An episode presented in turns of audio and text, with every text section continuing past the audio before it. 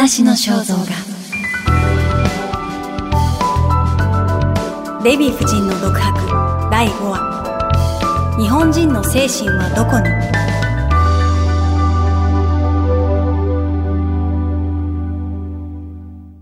に？日本に戻ったデヴィ夫人はテレビなどで活躍するだけでなく、ニューヨークにイブラ国際音楽財団という財団を作って若いピアニストとオペラ歌手の支援を続けてこられました。昨年、令和3年にはクラシック音楽コンクール、イブラグランドアワードジャパンの設立を発表しました。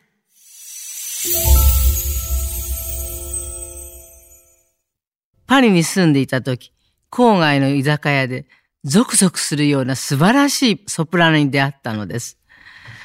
私は彼女を私のテーブルに呼び、あなたみたいな歌手がなんでこんな居酒屋で歌っているの？と聞いたら、彼女は両眼からポロポロ涙をこぼし、私の貧しくてどんな音楽学院にも行けませんでした。そしてどんなコンクールにも旅費がなく行けませんでした。でも歌なくしては生きていけない。歌は私にとって命です。なので、すべて独学です。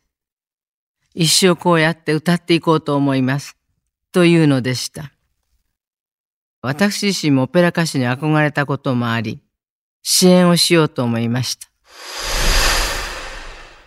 ヨーロッパにおいてピアノで七連覇したサルバトーリ・ムルティサンティ氏も同じ思いでした。二人でニューヨークでイブラ音楽財団を設立いたしました。毎年6月末7月初めに世界中から204名の人たちが集まり、イブラグランドプライスを競い合います。30年間続けております。そして私は、イブラグランドアワードジャパンというものを設立し、世界中に音楽財団はたくさんあります。特に歴史ある由緒正しい財団。しかし私たちの財団は30年という若さながら、とてもユニークな財団です。年齢や音楽学歴も問いません。どこの音楽学校を卒業したかも問いません。今日現在、あなたが培ってきた技術、表現力、そうしたものだけを問います。そして優勝した人たちをカーネギーホールやニューヨークの国連のダグラス・ハマーショードホール、ニューヨーク大学のカサイタリアなどで皆様に紹介し、その後1年間育成をお手伝いをいたします。また、今回私が作ったまだ1年でも経っていないイブラグランドアワードジャパンは声楽、ピアノ、弦楽器、管楽器、打楽器、ギターの音楽家、腕を競う新しいコンクールです。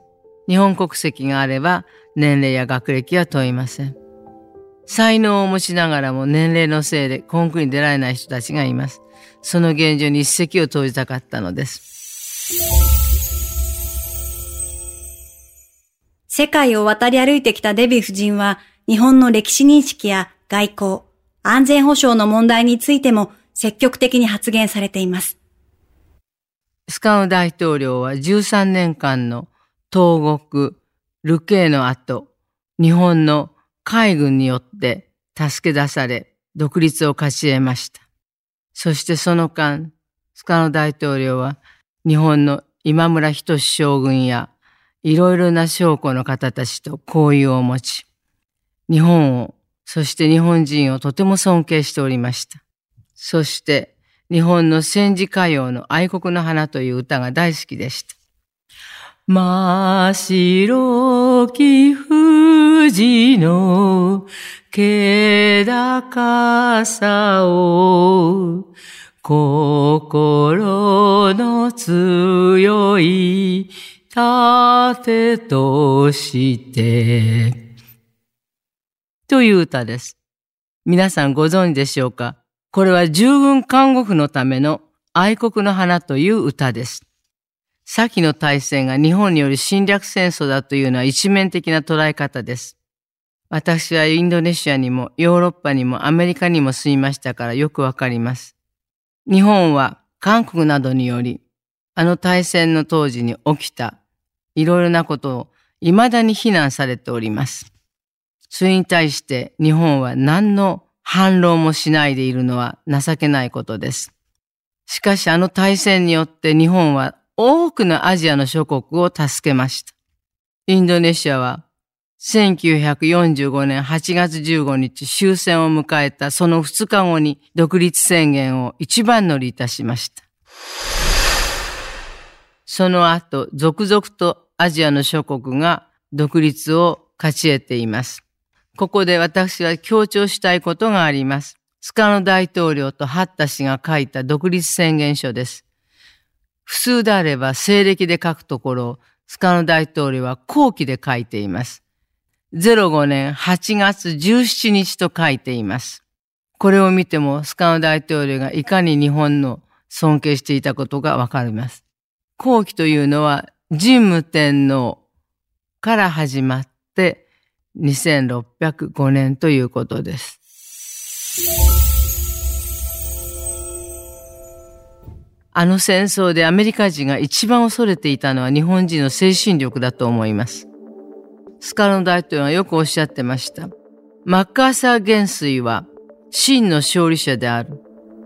なぜなら、日本を物理的に破壊しただけではなく、日本人の精神をも破壊することに成功した。二千数百年培ってきた日本人の誇りとか、威厳とか、精神がここまで砕けてしまうものなかと嘆いていらっしゃいました。時代は変わり、環境も状況もどんどん変わっていきます。そのため、憲法改正は、その時代に沿ったあったものでなければならないと思いますので、憲法改正はあるべきだと思います。もう日本の古い政治家に飽き飽きですね。腰抜け、ふ抜けばっかり、日和見主義で問題を起こさない、それだけ、本当に情けないと思います。日本人に誇りと自信を持たせる政治家が生まれなければダメですね。私は言いたい。日本人をしっかりしろと訴えたいですね。お届けしたのは、話の肖像画、デヴィ夫人の独白でした。話の肖像画。ナビゲーターは相川ゆりがお届けしました。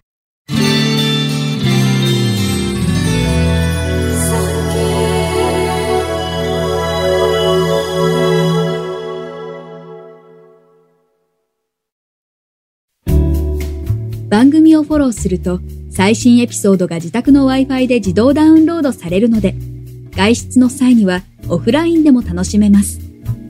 歩きながら運転しながら、地下鉄でも大丈夫。ぜひ、フォローをお願いします。